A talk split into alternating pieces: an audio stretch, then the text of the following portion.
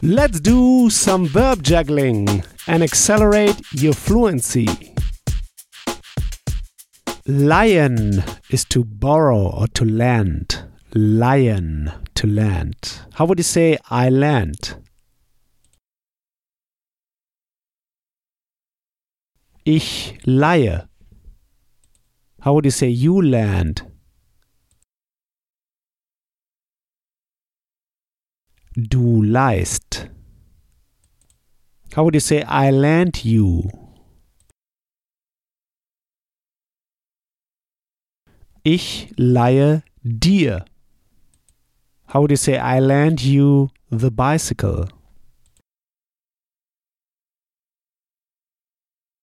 Ich leihe dir das Fahrrad. You see, dir to you, it's the dative pronoun. Das Fahrrad is here the accusative object and dir the dative object. So leihen to land requires two objects, one accusative, one dative. The dative will be the person that receives something. Ich leihe dir, I lend to you, I land you. And the thing that you land, das Fahrrad, is the accusative object. Ich leihe dir das Fahrrad, I lend you the bicycle. How would you say, I lent her the bicycle? Ich leihe ihr das Fahrrad. How would you say I lent him the bicycle? Ich leihe ihm das Fahrrad. You see, ihr to her, ihm to him, these are the dative pronouns. How would you say, I lent you the umbrella? Ich leihe dir den Regenschirm. You see, den Regenschirm. Why den? Because Regenschirm in German is masculine. Der Regenschirm. Since it is now the accusative object, as we mentioned before, now in accusative, der becomes den. This is the accusative article. So we say, ich leihe dir den Regenschirm. The thing you Land in German is the accusative object. Ich leihe dir den Regenschirm. I lend you the umbrella. How would you say I lend her the umbrella? Ich leihe ihr den Regenschirm. How would you say I lend him the umbrella? Ich leihe ihm den Regenschirm. How would you say I lend you the car? Ich leihe dir das Auto. How would you say I lend her the car? Ich leihe ihr das Auto. How would you say I lend him the car? Ich leihe ihm das Auto. How would you say, do you lend me the bicycle? Leihst du mir das Fahrrad?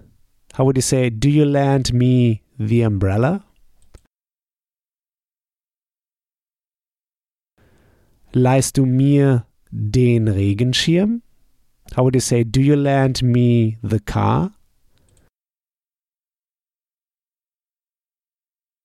leihst du mir das Auto? How would you say I can lend you the car? Ich kann dir das Auto leihen. You see, here we're using an additional verb. Kann comes from können, what you can do. This is a modal verb. So we use it in combination with the other verb. Ich kann dir das Auto leihen. Now leihen, the second verb, is kicked to the end in the infinitive form. Ich kann dir das Auto leihen. I can you the car lend, we say in German. How would you say, I can lend you the umbrella?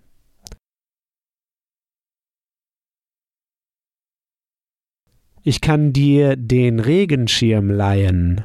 How would you say, I can lend you the bicycle? Ich kann dir das Fahrrad leihen. How would you say, I cannot lend you the umbrella?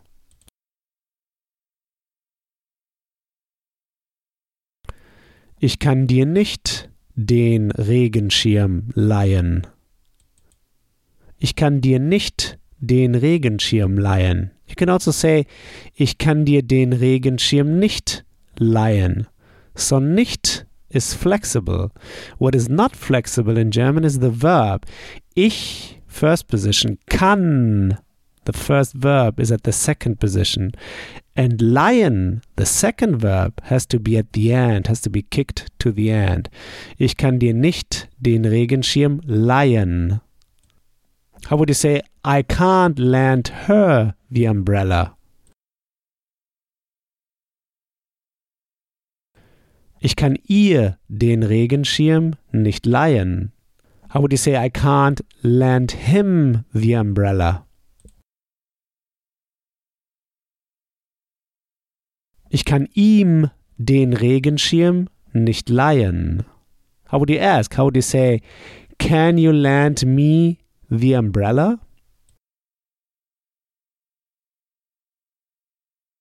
Kannst du mir den Regenschirm leihen? How would you say, Can't you lend him the umbrella? Kannst du ihm den Regenschirm leihen? How would you say, Can't you lend her the umbrella? Kannst du ihr den Regenschirm leihen? How would you say in the past? I've lent. Ich habe geliehen.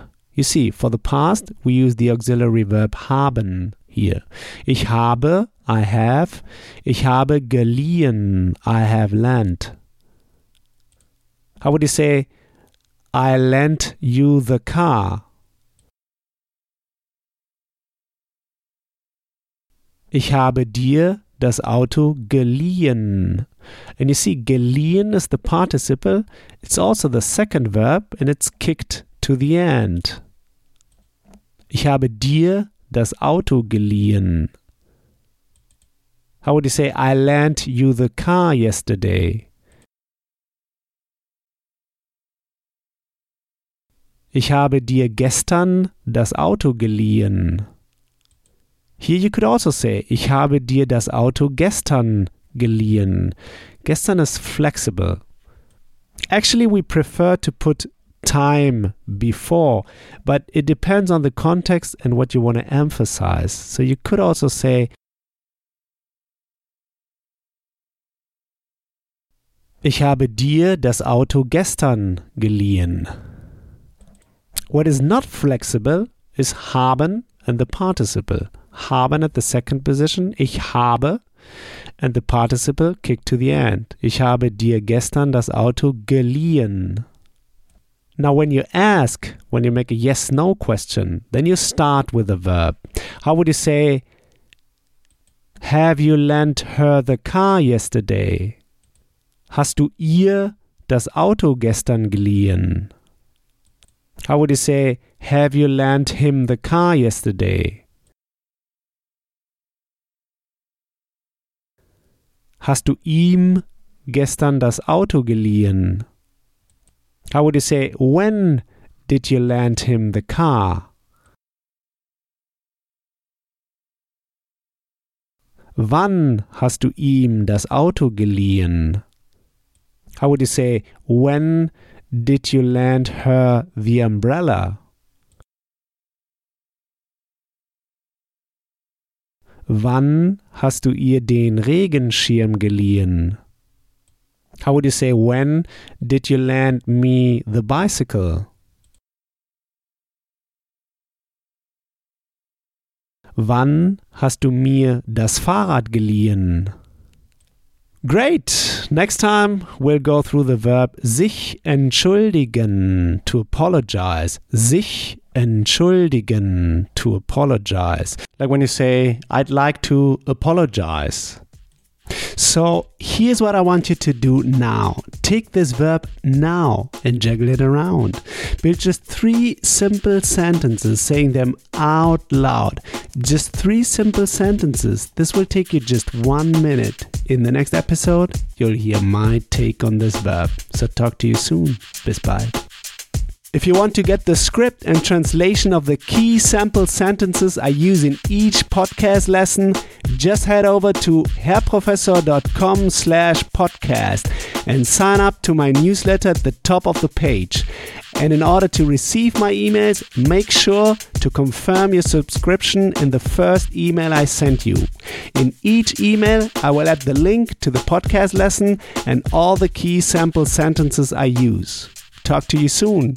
Bis bald.